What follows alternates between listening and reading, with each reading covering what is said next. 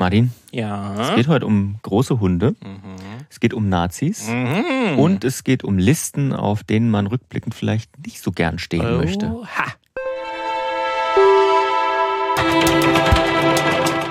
Das sind ja alles drei Dinge, die mich wahnsinnig interessieren. Und dann auch noch zusammen. Hunde, Listen und Nazis. ja. Okay. Das ist tatsächlich die, eigentlich die Kombination, womit du auf jeden Fall meine Aufmerksamkeit hast.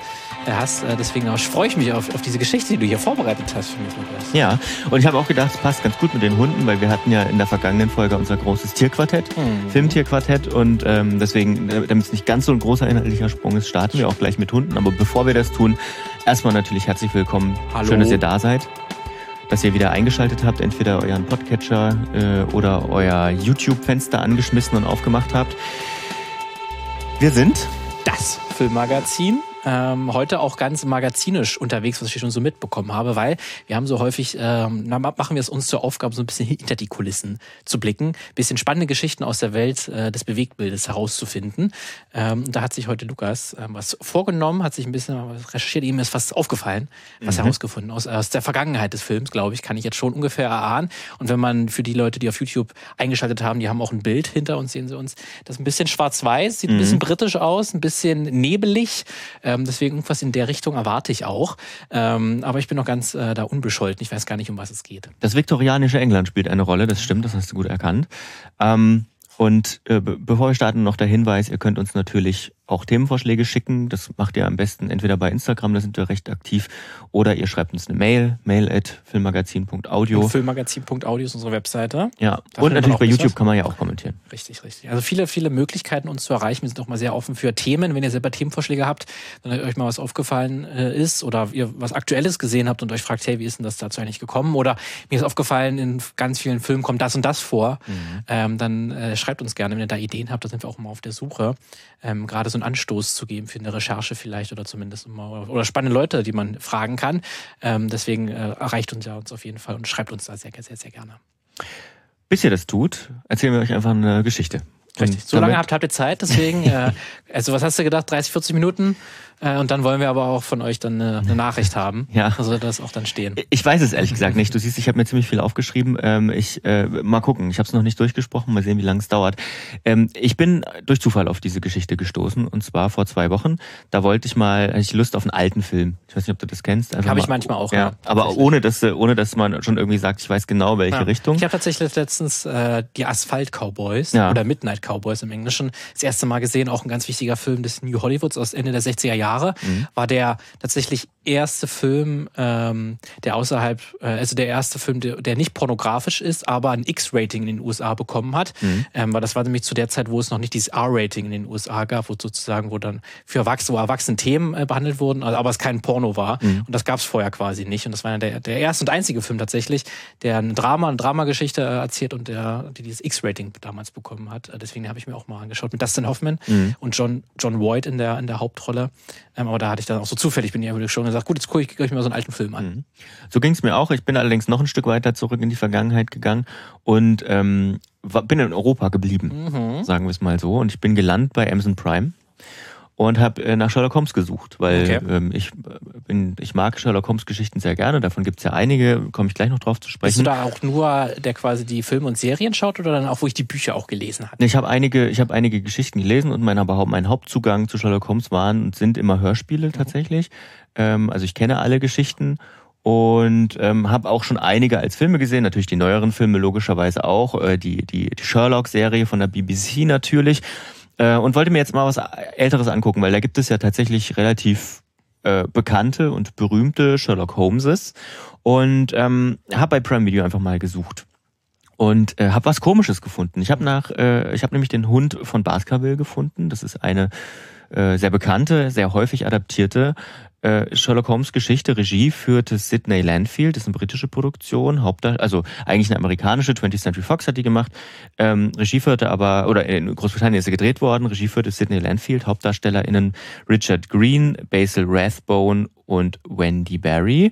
Und klickt man auf den Film äh, und startet den, dann wundert man sich eigentlich, weil es kommt kein 20th Century Fox Logo, äh, irgendwas anderes, sondern das erste, was man sieht, ist äh, Logo vom Bundesarchiv und der Max-Schmeling-Stiftung. Mhm. Ich gedacht, hey, wie hat denn das jetzt miteinander zu tun? Im Vorspann steht dann drin, das ist ein Ondra Lamack-Film, Buch Carla von Stackelberg, Kamera Willi Winterstein und noch viele andere spielen mit.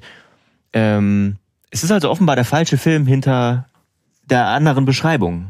Ähm, es äh, ist vermeintlich ein Film von 1939, äh, den ich mir angucken wollte, aber habe dann mal gegoogelt und habe gesehen, ah nein, es ist ein deutscher Sherlock Holmes Film von 1937, also noch vor dem britischen. Es gab natürlich weit vorher auch noch ähm, ähm, Sherlock Holmes Filme, aber es ist ein anderer Hund mhm. von Baskerville. Und ich habe auch gerade nochmal nachgeschaut, das ist mhm. noch, äh, das müsste der hier ja wahrscheinlich sein, habe ich gerade mhm. rausgesucht. Also auf Amazon Prime ist der bis heute noch dann falsch. Ich habe das gemeldet tatsächlich, ja. aber wer weiß, wie lange das dauert, ehe die reagieren. Ja. Ähm, es gibt auch in den Kommentaren steht es schon bei, äh, steht auch schon in einigen Kommentaren drin, dass es der falsche Film ist. Nichtsdestotrotz habe ich gedacht, Mensch, ist ja gleich noch interessanter, weil ein deutscher, deutscher Sherlock Holmes von 1937 ist ja interessant. Ähm, für alle, die sich äh, nicht so mit Sherlock Holmes auskennen, kurzer, kurzer Infoblock. Ähm, also, was sicherlich alle wissen ist, Sherlock Holmes ist ein Detektiv, ähm, ausgedacht vom britischen Schriftsteller Sir Arthur Conan Doyle. Äh, den kennt heute so ziemlich jedes Kind, ähm, weil wenn es irgendwie ein Stereotyp von einem Detektiv gibt, der die Polizei unterstützt, die äh, meist unfähig ist, dann ist es eben Sherlock Holmes oder Sherlock Holmes die Grundlage.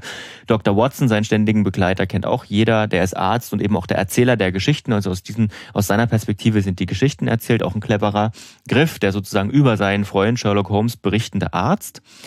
An seiner Seite gibt auch zahlreiche moderne Serien, nicht nur Sherlock. Es gibt, Sherlock, es gibt ja auch diese amerikanische in New York spielende Adaption, wie hießen die nochmal, Element, Elementary oder Elementary so? Elementary ja. ja, wo von Lucy Lou ja. Watson spielt. Ja, genau. Und ähm, also immer wieder neue Adaptionen. Young, Young Sherlock. Young Sherlock, ja. Ähm, was man vielleicht nicht weiß, ähm, wenn man es nicht gelesen hat, ist, dass es im Original 56 Kurzgeschichten von Arthur Conan Doyle und vier Romane gibt. Ähm, die Romane sind eine Studie in Scharlachrot, die kennt man wahrscheinlich noch. Das Zeichen der Vier, eben der Hund von Baskerville oder der Hund der Baskervilles und das Tal der Furcht bzw. das Tal der Angst sind in die Übersetzung immer so ein bisschen anders. Das sind die langen Romane. Und der Rest sind eben Kurzgeschichten, die im, viele davon im Strand Magazine äh, ähm, äh, veröffentlicht worden sind als Fortsetzungsgeschichten. Das war ja damals äh, ein großes Ding, so zur Jahr, Jahrhundertwende, also vom 20, äh, vom 19. zum 20. Jahrhundert, dass man eben Fortsetzungsgeschichten in der Zeitung hatte und eben überhaupt noch sehr viel Zeitung gelesen hat. Das unterscheidet sich zu, zu, zu heute. Aber das soll als Hintergrundwissen zu Sherlock Holmes erstmal reichen. Ähm, Jetzt zum Hund der Baskervilles oder zum Hund von Baskerville. Es geht um einen Fluch, der vermeintlich auf der Familie Baskerville lastet. Die hat in dem Dartmoor, das ist so eine äh, Gegend in Großbritannien, in England, ähm, eine moorige Gegend, eine Moorgegend, ähm, hat dort äh, ein Anwesen, ein großes. Und äh, die Geschichte geht in etwa so, dass ein riesiger Höllenhund immer wieder die Männer der Familie zu Tode hetzt. Also viele von denen sind eben offenbar an Herzversagen gestorben, seit dem, glaube ich, seit dem 17. Jahrhundert ein, ein böser Lord Baskerville, ähm, der Sir Hugo Baskerville ähm, mal eine, seine Frau, glaube ich, getötet hat nach einem, nach, nach irgendwas und seitdem lastet ihm dieser Fluch auf dieser Familie. So stirbt eben auch zu Beginn der Geschichte von Sherlock Holmes äh, Sir Charles Baskerville und dessen einziger Erbe ist ein weiter, also ein, ein, ein, ein glaube ich, ein Sohn seines, äh, seines Bruders, der mittlerweile in Kanada lebt und nicht viel Kontakt zu seinem Onkel hatte. Der kommt aber jetzt so nach Großbritannien zurück, um sein Erbe anzutreten. Äh, Sir Henry reist eben an. Äh, dann gibt es noch einen Diener, der heißt Barrymore. Es gibt noch einen entflohenen Häftling, der sich in den, äh, in den, in den Swarms, also in den Sümpfen herumtreibt. Selden. Es gibt den Naturforscher, den wunderlichen Naturforscher Stapleton, seine Schwester Beryl Stapleton und Sherlock Holmes schickt eben Watson, um den Fall zu klären. Gibt es da wirklich eine Bedrohung, ähm, der sich Sir Henry ähm, stellen muss. Ich habe jetzt nicht alle genannt und ich habe auch nicht alle zusammengefasst, weil ähm, ich will nicht so viel vorwegnehmen. Wer das sich angucken will, das ist eine interessante, eine spannende Geschichte mit einigen ähm, Plotpoints. Ich finde es eine der sehr guten Geschichten. Ähm, deswegen ist sie wahrscheinlich auch so häufig ver, ver, ähm, verfilmt oder ver verseriert oder, oder neu geschrieben worden, weil sie sich gut erzählen lässt, weil sie viele Plotpoints und, und, und Wendungen und hat. Und Horrorgeschichte halt auch. Und eine ist. kleine Horrorgeschichte das ist. glaube genau. ich, auch was ganz gut dann funktioniert, ja. weil gerade Horrorgeschichten, glaube ich, auch mal sich sehr gut adaptieren lassen, wie mhm. sehr du es dann halt zu einem Horrorfilm machst. Ja. Ähm, da hat ja dann auch die äh, Sherlock-Serie mit ähm, Benedict Cumberbatch, ja. hat das ja auch dann verfilmt, später, glaube ich, in der zweiten oder dritten Staffel, ähm, wo es dann auch sehr auf eine Horrorart gemacht haben und dann auch sehr darum ging, gibt es diesen Fluch wirklich mhm. oder lässt sich das irgendwie rational erklären. Genau. Ähm, das ist dann ja auch häufig dann der Ausgangspunkt der ja. Geschichte. Und das ist ja auch so ein bisschen der Punkt ähm, in, in der Sherlock Holmes Geschichte. Es gibt ein paar, die im, also ich sag mal, es war ja auch die Zeit, ne, im Ende des äh, im späten 19. Jahrhundert, da, da hatte ja sozusagen diese dieser Glauben, dieses Metaphysische hatte so nochmal so ein High, so ein Peakpunkt auch im viktorianischen England mit irgendwie Seancen, die, die geführt worden sind und so. Ähm, das heißt, die, die, die trifft eigentlich den Nerv der Zeit, diese, äh, diese, diese Geschichte und hat sicherlich damals auch einen Nerv der Zeit getroffen.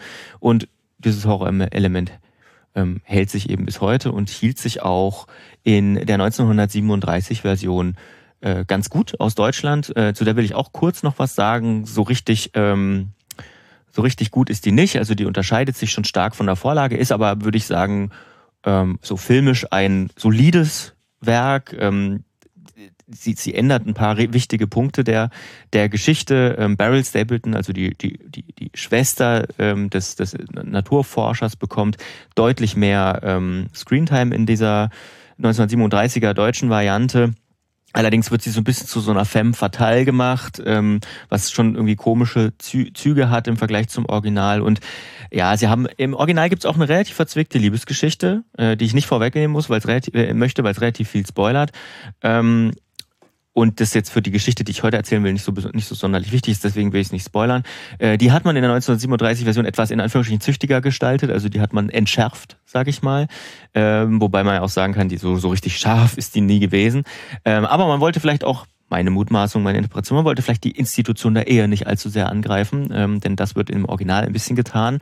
Ähm, das heißt, sie haben ihr Geheimnis so ein bisschen beliebig gemacht, ähm, das auf Barry lastet. Also ich fand die nicht so gut wie, wie andere Filme aus dieser Zeit, aber dennoch interessant. Warum? Dazu komme ich gleich. Gedreht wurde er auf jeden Fall ähm, in den äh, Uferateliers in Neubabelsberg und außerdem am Niederrhein auf einem Schloss. Also es ist eine reine äh, reine deutsche Produktion. Und äh, wenn man um das Jahr der Produktion 1937 sich anschaut, dann erklärt das auch, glaube ich, ganz gut, warum.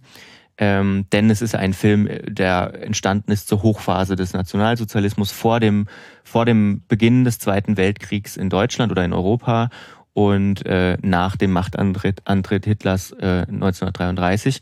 Ähm, deswegen fand ich es ganz interessant, mal zu fragen, Mensch, äh, wenn ich mir den Film jetzt schon hier angeguckt habe und ähm, der ist jetzt, der ist ein Unterhaltungsfilm, ne? Da ist jetzt, ähm, da zeigt sich ein bisschen so die die Zeit, ne, die Härte der Zeit. Vielleicht diese Ehe könnte auch ein Indiz sein, so diese Wichtigkeit. Ähm, aber sonst ist der nicht sehr viel besonders, finde ich. Ich fand, er wirkte auch so ein bisschen, also die, die Kleidung von Sherlock Holmes ist, erinnert so ein bisschen so mit so einem langen Ledermantel an einer Stelle und so weiter. Man, man sieht das schon, wenn man es sehen will. Aber es ist nicht extrem. Also man sieht jetzt nicht extrem, ah, das ist auf jeden Fall ein nationalsozialistischer Film. Deswegen habe ich gedacht, Mensch, das ist doch mal ganz interessant und vielleicht ein ganz guter Punkt, wenn man sich so einen Unterhaltungsfilm anguckt, äh, zu fragen, was haben denn eigentlich die Schauspielerinnen und Schauspieler und die Partizipierenden an diesem Film gemacht während dieser Zeit? Ähm, was haben die danach gemacht? Ähm, und ähm, denn, denn klar ist, dass die Kunst ähm, insgesamt, aber auch vor allem die Filme eine wichtige Rolle für das nationalsozialistische Regime gespielt haben, für die Pro Propaganda der Zeit. Und deswegen habe ich mir so mal so ein paar Leute rausgegriffen, random, vielleicht auch gar nicht so random, ähm, die äh, und geguckt, was die so gemacht haben. Es gibt relativ wenig zu denen. Es gibt immer nur so Lexika-Einträge, auf die ich mich beziehe. Ähm, ich habe ganz viel verlinkt in den Show Notes dazu. Aber ähm, so einen kleinen Überblick kann man sich, glaube ich, damit schaffen. Es ist keine, keine Biografie jetzt von einem Speziellen, aber ähm, es gab äh, ganz unterschiedliche Geschichten. Denn äh, beispielsweise gab es da Menschen wie Hannah Waag, die eine ganz kleine Rolle nur spielt als Lady Baskerville. Am Anfang sieht man sie, die eben umgebracht wird, worauf dieser ähm, dieses Mysterium beruht. Ähm, die war 33 zu dieser Zeit und der Film war für sie eigentlich ihr letzter. Äh, denn sie musste danach fliehen mit ihrem Mann nach Luxemburg. Ihr Mann war Rudolf Bamberger, ähm, ein Filmarchitekt und Dokumentarfilmer, außerdem Jude und der starb eben äh, 44, 45 im Winter im Vernichtungslager in Auschwitz. Ähm, diese Geschichten gibt's auch aber ähm, äh, auch das nur in kleinen Maßen. Also die ähm, ist dann auch später ähm, wieder nach Deutschland wohl, wohl zurückgekehrt ähm, und hat lange dann noch gelebt, ich glaube bis in die 90er. Aber ähm, was haben denn die wirklich Großen gemacht? Weil die wirklich großen Schauspieler, die an diesem Film mit, mit, äh, mitgespielt haben, oder kleine Schauspieler, die große Rollen gespielt haben, ähm, die hatten wahrscheinlich, oder sag mal so, das, was man findet, sagt jetzt nicht unbedingt, dass die, ähm, dass die irgendwie äh, verfolgt gewesen waren. Und warum, das wird sich auch gleich noch zeigen. Denn die haben offenbar ganz gut ins System gepasst. Ähm, Die haben offenbar auch ganz gut mitgespielt. Bei Sherlock Holmes ist es eigentlich relativ schnell erzählt. Bruno Güttner war ein relativ unbekannter Schauspieler zu dieser Zeit und auch für ihn war der Film das Ende seiner Kinokarriere, denn er starb im Zweiten Weltkrieg in Frankreich ein paar Jahre später. Ähm, das ging nicht, nicht, nicht allen so. Ähm, bei anderen war das nämlich nicht so. Die sind nämlich nicht in den Krieg gegangen. Ähm, die waren dann äh, in der NS-Zeit als Schauspielerinnen, Schauspieler aktiv und die waren auch danach noch aktiv. Und die Frage kann man sich ja schon stellen, Mensch, Herr Güttner ist ja offenbar eingezogen worden. Warum denn so viele andere nicht? Die sind, äh, die sind sozusagen in ihren besten Jahren gewesen. Ähm, und es hat einen Grund. Denn ähm, so richtig Widerstand ähm, hat, hat kaum jemand geleistet. Gefunden habe ich da nur einen, Fritz Odemar, aka Dr. Watson, der hat sich wohl mal betrunken abfällig über die Nazis geäußert, ähm, beziehungsweise muss auch mal protestiert haben bei einer Parteiveranstaltung, als äh, gegen emigrierte Künstlerinnen und Künstler gehetzt wurde und er hat sie wohl verteidigt und dann ist er in seiner Wohnung überfallen und ausgepeitscht worden. Das war es aber auch schon mit Widerstand, äh, zumindest soweit ich das nachvollziehen könnte, konnte. Ähm, und da sind mir ein paar Namen aufgefallen. Äh, und das hört sich fast an wie die, wie die große, äh, wie die Mehrheit der Leute, die überhaupt mitspielen. Äh, und die haben alle ein was gemeinsam. Friedrich Keisler, ähm, aka Sir Charles Baskerville, Erich Ponto als Stapleton, hat dann lange Zeit hier in Dresden gelebt, nach 1945 übrigens.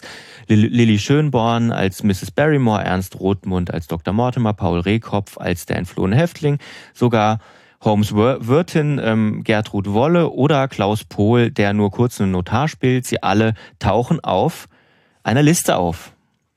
Was für eine ähm, Liste? Ja, die Liste, die ich am Anfang auf, äh, äh, angesprochen hat. Sie standen gemeinsam auf einer Liste und zwar wurde diese Liste im September 1944 angefertigt und ähm, hieß oder wurde genannt äh, die Gottbegnadeten Liste des Reichsministeriums für Volksaufklärung und Propaganda. Ähm. Ja, was diese Liste bedeutet, das kann man nachlesen und zwar in einem Tagebucheintrag von, äh, von 1936. Und das Tagebuch gehört einem Mann, der für diese Liste verantwortlich ist, ähm, dem Reichsminister für Volksaufklärung und Propaganda und dem Präsidenten der Reichskulturkammer Josef Goebbels. Ähm, 1936 stimmt, glaube ich, nicht, so 1943. Ähm, da heißt es, wir stellen eine sogenannte Gottbegnadenliste auf, etwa 300 bis 400 wirklich hervorragenden, von etwa 300 bis 400 wirklich hervorragenden, über die Zeit hinaus wirkenden Künstlern, die von Front- und Arbeitsdienst freigestellt werden sollen. Diese Künstler rekrutieren sich aus allen Sparten unseres Kulturlebens. Also kurz zusammengefasst, diejenigen Leute, die hinter dem Nationalsozialismus voll stehen oder zumindest laut Goebbels dahinter mhm. gestanden haben oder zumindest in dem Glauben, dass die da das unterstützt unterstützen. Mhm. Die haben sozusagen auch eine Besonderbehandlung erfahren. Sie wurden nämlich vom Front- und Arbeitsdienst freigestellt. Mhm. Es gibt nicht sonderlich viel zu dieser Liste. Ähm, man kann aber immerhin einen unvollständigen Teil davon einsehen. Da stehen auch ähm, die meisten ähm, Schauspielerinnen und Schauspieler drauf. Äh, Im Bundesarchiv, auch online digitalisiert. Der Link ist in den Show Notes. Ähm, einen kurzen Eindruck kann man, blende ich auch bei YouTube hier ein, wer das mal nachsenden will, äh, nachschauen will. Und äh, es gab vor ein paar Jahren am Deutschen Historischen Museum in Berlin mal eine Ausstellung dazu. Die hatte zwar den Fokus auf bildende Künstlerinnen und bildende Künstler vor allem, ähm, die haben natürlich trotzdem einiges zusammengetragen, das für diese Liste allgemeingültig ist. Also auf dieser Liste standen insgesamt 378 Namen von Künstlerinnen und Künstlern aus Literatur, bildender Kunst, Musik und Theater. Ähm, Film natürlich auch und diese wurden aufgrund ihrer Bedeutung für den nationalsozialistischen Kulturbetrieb vom Arbeitseinsatz und Wehrdienst befreit. Nicht alle dieser sogenannten gottbegnadeten Künstler spielten im NS eine exponierte Rolle, das muss man vielleicht auch dazu wissen. Also nicht all das waren, nicht, nicht alle von denen waren die größten, äh, wichtigsten Künstlerinnen, aber, die, aber eben auch einige standen damit drauf, aber auch nicht alle größten und exponierten standen eben auf dieser Rolle. Also es gab wohl ganz unterschiedliche nachgewiesen äh, ganz unterschiedliche Möglichkeiten, um auf diese Liste zu kommen. Natürlich haben sich vorher sicherlich einige im Propagandaministerium Gedanken drüber gemacht, wer könnte das sein, aber es gibt auch äh, Fälle, wo äh, nachgewiesen worden ist, dass es Leute waren, die äh, ein besonders gutes privates Verhältnis zu Josef Goebbels haben, die auf diese Liste kamen. Ja, ähm, gemeinsam mit einem Schreiben der Reichskulturkammer erhielten äh, eben diese Leute, die auf der Liste standen, ähm, eine, ja, einen Schriebs, der, äh, die man beim Arbeitsamt ähm, vorlegen konnte, eine Bescheinigung ähm, die, die sozusagen ihre Unabkömmlichkeit ähm, nachwies. Ähm, deswegen mussten sie sich eben nicht, wurden sie eben nicht eingezogen. Es gab einen Vorläufer diese, dieser Liste, die wohl schon viel früher, 1939, ähm, ähm, veröffentlicht wurde und wurde und wo sich auch viel deckt mit dieser Liste. Ne? Ähm, aber was diese Liste eben so besonders macht, ist eben äh, dieser Begriff Gott begnadet als Wort. Ähm, das wurde eigentlich von den Nationalsozialisten, habe ich nachgelesen, weniger gebraucht als beispielsweise Arisch kennt man viel häufiger oder Artrein in Anführungsstrichen, ähm, die, die oftmals als Abgrenzung zu allem, was in Anführungsstrichen auch im Bereich der Kunst als entartet galt. Ne? Ähm, Gott begnadet steht eben für diesen überhöhten völkischen und antisemitischen Kunstbegriff, den die Nazis ähm, ja hatten. Und auch, glaube ich, so ein bisschen auch diesen Geniekult, der ja auch ganz äh, Absolut. groß gefrönt wurde, weil das ja auch in der nationalsozialistischen Ideologie, äh, wenn ich es richtig im Kopf habe, ja. auch so war, dass man auch davon da ausgegangen ist, dass äh, Genies äh, nicht ähm, erzeugt oder nicht ähm, man das nicht lernen kann, sondern man ist einfach ein Genie, als Genie geboren. Ja. Aber ein Genie wird nur aus einem gesunden Volkskörper herausgeboren. Also das ja. Volk muss gesund sein, damit dann auch Genies, Gottbegnadete, dann wahrscheinlich von Gott irgendwie geküsste Menschen und Genies herauskommen. Ähm, das wurde dann auch in, in, auch ein paar Filmen dann auch dann äh, weil so verteidigt ähm, und auch dann bestimmte Künstler so her herausgestellt. Ähm, das passt ja da auch ein bisschen hinein, dann dieses, ja. dieses Wort. Das passt total da rein, weil ähm, Kunst war vor allem äh, für das NS-Regime ja auch ein machtstabilisierender Faktor, würde ich sagen. Ähm, und diese Kunst, die basiert eben teilweise auf Mythen, auf Abstraktionen, ähm, die waren da von entscheidender Bedeutung. Ähm, Kunst sollte eben den Alltag metaphysisch erhöhen und die in Anführungsstrichen Volksseele und das Ideal von der deutschen Volksgemeinschaft widerspiegeln. Und da spielt eben dieser Geniekult auch eben mit rein. Und der Staat führt sich eben als sogenannter, ähm, Irit Dublon-Knebel hat das aufgeschrieben, als absoluter Kurator auf.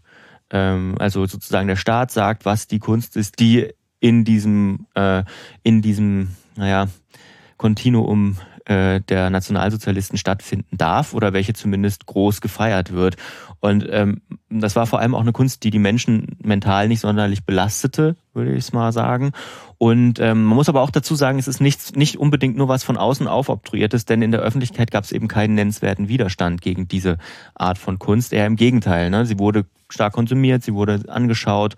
Ähm, sie wurde natürlich auch an öffentliche Gebäude rangeschustert. Ähm, das war ein Beispiel, findet sich auch hier in Dresden, hat das äh, DHMD ähm, hat eine Karte veröffentlicht mit, mit, mit wirklich großen Kunstwerken, die immer noch heute vorhanden sind. Und eins davon ist hier ähm, in der August-Bebel-Straße ähm, gegenüber auch von der, von der Uni ähm, da ist so ein, äh, ein Bundeswehrgebäude, ich weiß gar nicht, welches Bundeswehrgelände da, äh, Gebäude, Verwaltungsamt oder so sitzt da drin.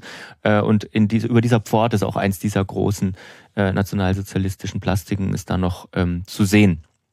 Ähm, ich glaube aber heute auch kritisch eingeordnet, hoffe ich zumindest. Ich war selber noch nicht drauf, weil es wie gesagt Bundeswehrgelände ist.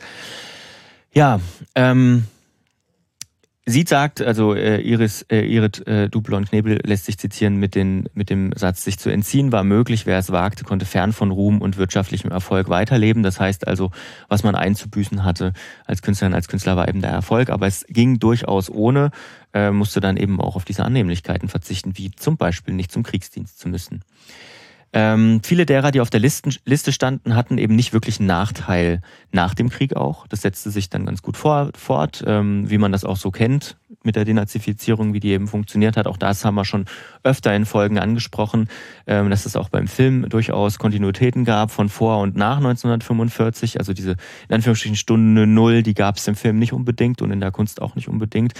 Ähm, denn nicht alle von denen, die auf dieser Liste, auf dieser in Anführungsstrichen Gott begnadeten Liste äh, auftauchten, äh, spielten nach 1945 eine große Rolle im Kulturbetrieb der BRD äh, oder auch der DDR. Aber die, also die DDR äh, ist nicht ausgeklammert in dem Fall, denn viele, manche von denen spielten auch bei der DV dann noch eine Rolle. Aber die meisten konnten eben ihre Arbeit nach dem Nationalsozialismus noch hauptberuflich weiterführen. Wenn auch nicht erfolgreich, aber an so kleineren Theatern beispielsweise und so weiter und so also fort. Also ging es nicht so schlecht. Danach. Genau. Äh, sogar einige bildende Künstler, ähm, die zu den Spitzenverdienern gehörten, ne? zum Beispiel an so monumentalen Wandgemälden teil hatten, wurden später lediglich als Mitläufer eingestuft. Also diese Liste wurde dann offenkundig nicht hergenommen und gesagt, hey, das sind äh, jetzt erstmal welche, die sind für die Öffentlichkeit äh, erstmal äh, grundsätzlich Nationalsozialisten. Äh, äh, Sozialisten. Passend dazu habe ich gefunden auf dieser Liste äh, finden sich auch drei Übergottbegnadete, ist auch total interessant. Also zumindest auf dem Es Teil. gibt nochmal eine Steigerung. Ja, Ja, Zumindest auf dem Teil, Ah, ja, der, der verfügbar ist, ähm, den, ich, den man sich angucken kann. Ähm, Im Bundesarchiv gibt's drei Übergottbegnadete und einer von denen ist der uns gut bekannte Friedrich Kaißler, aka Sir Charles Baskerville. Und äh, Ah. Aber gab es da irgendeine Definition, was dann Gottbegnaden von Nee, Übergott es ist wirklich nur eine Liste. Ähm, und äh, spannend auch am Friedrich-Keißler-Weg in Berlin wurden gerade neue, neue seniorengerechte Wohnungen neu gebaut. Also so viel zur Aufarbeitung. Auch schön, ne? Ja. Der Friedrich-Keißler-Weg in Berlin. So sind wir jetzt von Sherlock Holmes zu den Nazis gekommen und auch der Frage, welche Rolle spielt eigentlich Film in so einer Dikt Diktatur und wie viel Verantwortung tragen einzelne Menschen? Ne? Sind es also die Frage, sind es wirklich die Nazis, die urplötzlich über Deutschland kamen äh, aus dem luftla luftleeren Raum? Ja, Äh, auf jeden Fall das. ja, Egal, was jetzt noch kommt, da, diese Theorie unterstütze ja. ich. Und in solcher, so einer Diktatur, ne, ähm, wie viel Verantwortung tragen eigentlich einzelne Menschen? Ähm, und ist die bundesrepublikanische Aufarbeitung, natürlich auch die DDR-Aufarbeitung, wirklich immer so zielführend gewesen? Ähm, wenn vor allem auch die DDR-Aufarbeitung ähm, setzte ja stark auf dieses, ähm, die Nationalsozialisten sind andere und wir sind heute besser. Ähm, oder muss man vielleicht ja, muss jetzt vielleicht jeder selber mal fragen oder sich entscheiden, welche Rolle er oder sie spielt, nicht nur im Film oder gespielt hat, nicht nur im Film. Und wann kommt der Punkt, was zu sagen und eben nicht einfach zu schweigen. Ne? Das ist auch ähm, ein wichtiger Punkt in dem Zusammen äh, Zusammenhang. Und wa was hat das vielleicht alles mit heute zu tun? Aber das kann sich ja jeder selber überlegen. Ähm, kann man mal drüber nachdenken. Weißt du, ob ähm, wie da die Briten reagiert haben, weil zu dem Zeitpunkt ähm, müsste ja eigentlich noch auch das Urheberrecht vielleicht gegolten haben. Ich weiß gar nicht, wann ist äh, Sir Arthur Donan Coyle gestorben, dass vielleicht die das auch lizenzieren mussten äh, von ihm oder von seinem Nachlass. Ähm, dass die dann auch dann mitsagen kann. Ich könnte mir auch durchaus vorstellen, dass damals, das war ja auch zu dem Zeitpunkt noch die Be Beschwichtigungspolitik äh, von, von Chamberlain, ähm, dass das dann auch ging. Könnte Also, ich mir auch durchaus vorstellen. Doyle ist 1930 gestorben. Also 30, okay, dann müsste es Ähm, ja Also ähm, ich bin mir aber nicht sicher, wie zu der Zeit die, die Lizenzierungen abliefen und wie die funktioniert haben. So. Also ich kann mir vorstellen, dass da Geld geflossen ist. Mhm. Ähm, und natürlich Beschwichtigungspolitik, äh, wann äh, hat man Tschechien fallen lassen? War das nicht auch 1937 oder Ach, täusche ich mich jetzt? oder Oder 38? Also 37, 38 ja, muss gewesen also sein. äh, genau. Ähm, deswegen, also ich kann es mir auch sehr gut vorstellen, dass das auch funktioniert hat, weil man guckt ja auch Ch- erstmal erstmal auf die Chamberlain. Chamberlain war ja, wie du schon sagst, ein Ja. großer Player in dieser Beschwichtigungspolitik, kann man sagen. Äh, und das ist auch nicht das Einzige. Ich habe auch immer noch so ein Buch, das habe ich mir auch schon länger auf die äh, äh, Leserliste äh, gesetzt, die ich auch sehr interessant finde, ist äh, von Ben Urwand. Der hat mal Der Pakt Hol Hollywoods Geschäft mit Hitler ähm, geschrieben, dass auch in den 30er Jahren äh, Hollywood das deutsche Publikum natürlich auch für sich äh, entdeckt hatte ähm, und auch für die Filme machen wollte und hat dann auch im, nach der äh, Machtübergabe an die Nazis dann auch angefangen, von sich aus in ihren amerikanischen Filmen äh, jüdische Darsteller und Darstellerinnen rauszustreichen, Regisseure und Produktionsstudios sich dem angepasst haben, ganz von sich aus, ohne dass Deutschland was sagen musste, ähm, weil man halt auf dieses Publikum nicht verzichten wollte und den schon im Voraus einem Gehorsam quasi ähm, Filme gemacht hat. Da wollte ich dieses Buch immer mal äh, lesen und dann auch in den einzelnen Filmen, die dann da produziert wurden für Deutschland oder im Hintergrund, das im Hin Hinterkopf hatte, dass diese Filme, die man hier in Hollywood produziert, auch für das deutsche Kino funktionieren müssen. Ähm, und das fand ich auch mal sehr interessant, wie da dieser Pakt funktioniert hat. Äh, vor Ausbruch des Zweiten Weltkrieges, wo das natürlich danach dann nicht mehr so ginge. Mhm. Äh, aber davor halt äh, da auch schon eine Form der Beschwichtigungspolitik oder halt schon, dass da auch schon natürlich ein paar Überschneidungspunkte gab, dass man da durchaus Hollywood oder einige Leute in Hollywood, die auch sehr dankbar waren, dass Mhm. sie auf einmal als jüdische äh, Darsteller, Darstellerinnen oder auch Produkt, Produzenten, Pro Produzentinnen äh, rausstreichen konnten ähm, mit der Begründung. Ähm, deswegen, das ist ja, da gibt es ja auch eine ganz häufige Überschneidungspunkte. Ja. Also wenn du es gelesen hast, dann erzähl uns doch Ja, davon. das wäre nämlich auch eine gute Folge, glaube ich. Ja, ja. Ähm, ich habe trotzdem mal auch äh, nicht nur in der Lizenzsache, ich habe mal in Richtung trotzdem in Richtung Großbritannien geguckt, weil äh, wir haben ja schon am Anfang festgestellt, dass es da offenbar eine ähnliche Jahreszeit oder eine ähnliche Zeit gibt, in denen Sherlock Holmes Filme äh, aufgekommen sind und zwar sowohl im britischen Original in Anführungsstrichen als auch in Deutschland. Zwei Jahre später, 39, war dann dieser Film, der falsch gelabelt wurde, kam raus mit den Schauspielerinnen und Schauspielern, die ich vorhin schon angesprochen habe. Ähm, und ähm, da gibt's nämlich noch eine ganz spannende Geschichte, eigentlich eine kleine, die ich zum Schluss noch erzählen will. Ähm, und zwar äh, wurde das ja, wie gesagt, also der, der britische Film äh, von 1939 wurde von 20th Century Fox produziert. Ähm, und dann weitergeführt mit denselben Darstellerinnen und Darstellern oder nur Darstellern in dem Fall, also mit demselben Holmes und Watson im Prinzip und anderen Fällen. Allerdings wechselte, wechselte er Anfang der 40er Jahre zu Universal. Dort wurden dann noch vier Filme produziert, die sich ganz stark unterschieden von dem 39er, der ja noch einen echten Fall sozusagen ähm, von Sherlock Holmes nachspielt. Ähm, man war da auch schon im Krieg, also man musste da auch schon sparen. Deswegen hat man sozusagen äh, Holmes und Watson in die Jetztzeit versetzt. Also quasi, man brauchte nicht so große Requisiten bauen und so weiter. Das spielte dann eben in den 40ern. Und man kann sie, glaube ich, als britische Anti-Nazi-Filme bezeichnen, denn Sherlock Holmes ist da ich sage mal mehr Agent als Detektiv. Bisschen mehr James Bond. Bisschen, ja, tatsächlich habe ich mich, tatsächlich habe ich mich in Richtung, äh, ich habe den den ersten angeguckt ähm, und tatsächlich auch, also das ist jetzt nicht so ein gut, nicht ein guter Film, aber der ist kurz, eine Stunde zehn. Man kann den sich kostenlos, verlinke ich äh, kostenlos auf YouTube angucken, denn der ist schon gemeinfrei. Ähm, die Geheimwaffe, äh, so reist Sherlock Holmes in die Schweiz um dort einen Wissenschaftler, der hat ein Bombenzielgerät äh, geplant, ähm, zu befreien, vor der Gestapo in Sicherheit zu bringen. Und äh, dann zurück in London wird dieser Wissenschaftler von Professor Moriarty entführt. Und ähm, Sherlock Holmes Aufgabe ist, ihn sozusagen und das Bombenzielgerät für England ähm, zu retten. Und äh, ist angelehnt an die tanzenden äh, Männchen oder die tanzenden Männer, die Geschichte. Die spielen auch eine kleine Rolle, aber man hat das eigentlich alles untergeordnet, diesem mhm britischen, äh, diesem, äh, diesem, diesem äh, Kriegsplot. Und am Ende hat Sherlock Holmes, auch was er sonst eigentlich nie so richtig hat, der hat so eine richtig eklig triefende, ähm, nationalistische, patriotistische, britische ähm, Rede, wobei man das natürlich unter dem Vorzeichen dieses Krieges auch irgendwo äh, verstehen kann. Ne? Also die, ähm, die, die, weiß nicht, also wie gesagt, gemeinfrei kann, kann, könnt ihr euch mal anschauen, das vielleicht als kleine Empfehlung am Ende, wenn ihr jetzt nicht Prime-Abonnentin, äh, Abonnenten seid und euch den, den deutschen Basketball angucken wollt, dann könnt ihr euch den kostenlos auf YouTube anschauen. Mhm. Und ähm, ich fand, das war jetzt auch wieder ein ganz großer Beweis, also neben dem interessanten, ähm, eben dem interessanten Aspekt dieser Gott begnadeten Liste der Nationalsozialisten, ähm, auch wieder, wie, wie manche Figuren ein ähm, Spiegelbild sein können der jeweiligen Zeit, ne? weil es, schon, es ist ja jetzt im Prinzip seit 150 Jahren fast, also nicht ganz, glaube ich, weiß gar nicht, die erste Sherlock Holmes Geschichte ähm, ist erschienen, das gucke ich jetzt ganz kurz noch nach, ähm, 1900, 1800, boah, ja, also 150 Jahre roundabout, glaube ich.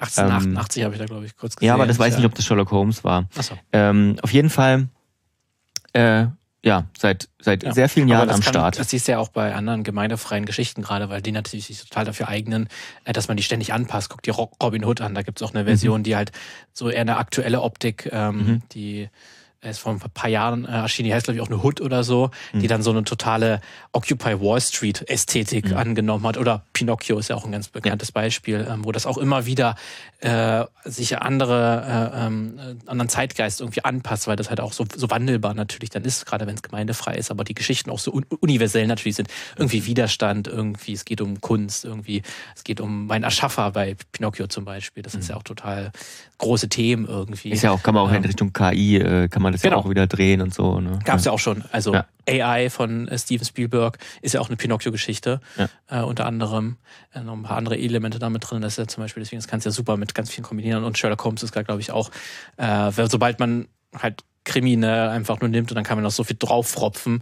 Das funktioniert natürlich. Aber deswegen äh, wundert mich eigentlich, dass äh, in Großbritannien noch nie so ein richtiges, gibt es ein richtig großes Crossover-Mashup zwischen James Bond und Sherlock Holmes.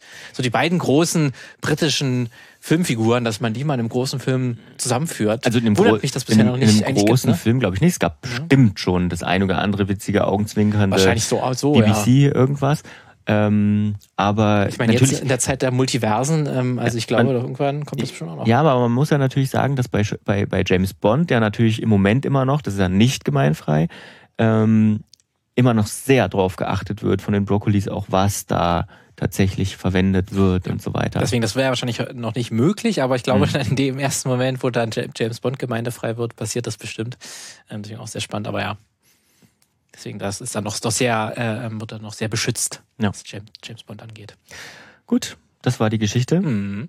Ähm, vielen, vielen Dank für diese kleine Kurs. Deswegen ist mir ganz interessant, ne, dass dann so ein Film erzählt immer dann schon eine große Geschichte ja. äh, oder ist ein Verweis darauf.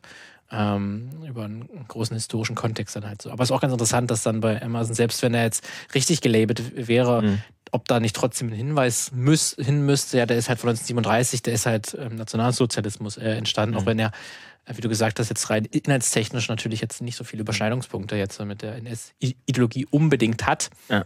Naja. Aber ob trotzdem dieser Hinweis eigentlich dorthin müsste, weil ein bisschen wird sich da wahrscheinlich, wenn man sich jetzt jeden Frame, jeden Dialog, jede Dialogzeile anguckt, da würde sich vielleicht noch ein bisschen mehr finden lassen, ja. könnte ich mir vorstellen. Wenn man ganz, ganz, ganz tief blickt. Ja. Ähm, aber ob da nicht dann vielleicht trotzdem ein Hinweis hin müsste, ob man das einfach so ausstrahlen kann, ja. weißt du? Ja, wobei halt die Frage ist natürlich, ähm, ähm, jein, also ich meine, gut, mich hat am, am Anfang natürlich dieses, dieses Bundesarchiv und so weiter, das ist ja schon mal so ein, so ein, so ein Zeichen einfach dafür von, das ist jetzt kein aktueller Unterhaltungsfilm mehr, sondern das ist ein Dokument, ein ja. Zeitdokument.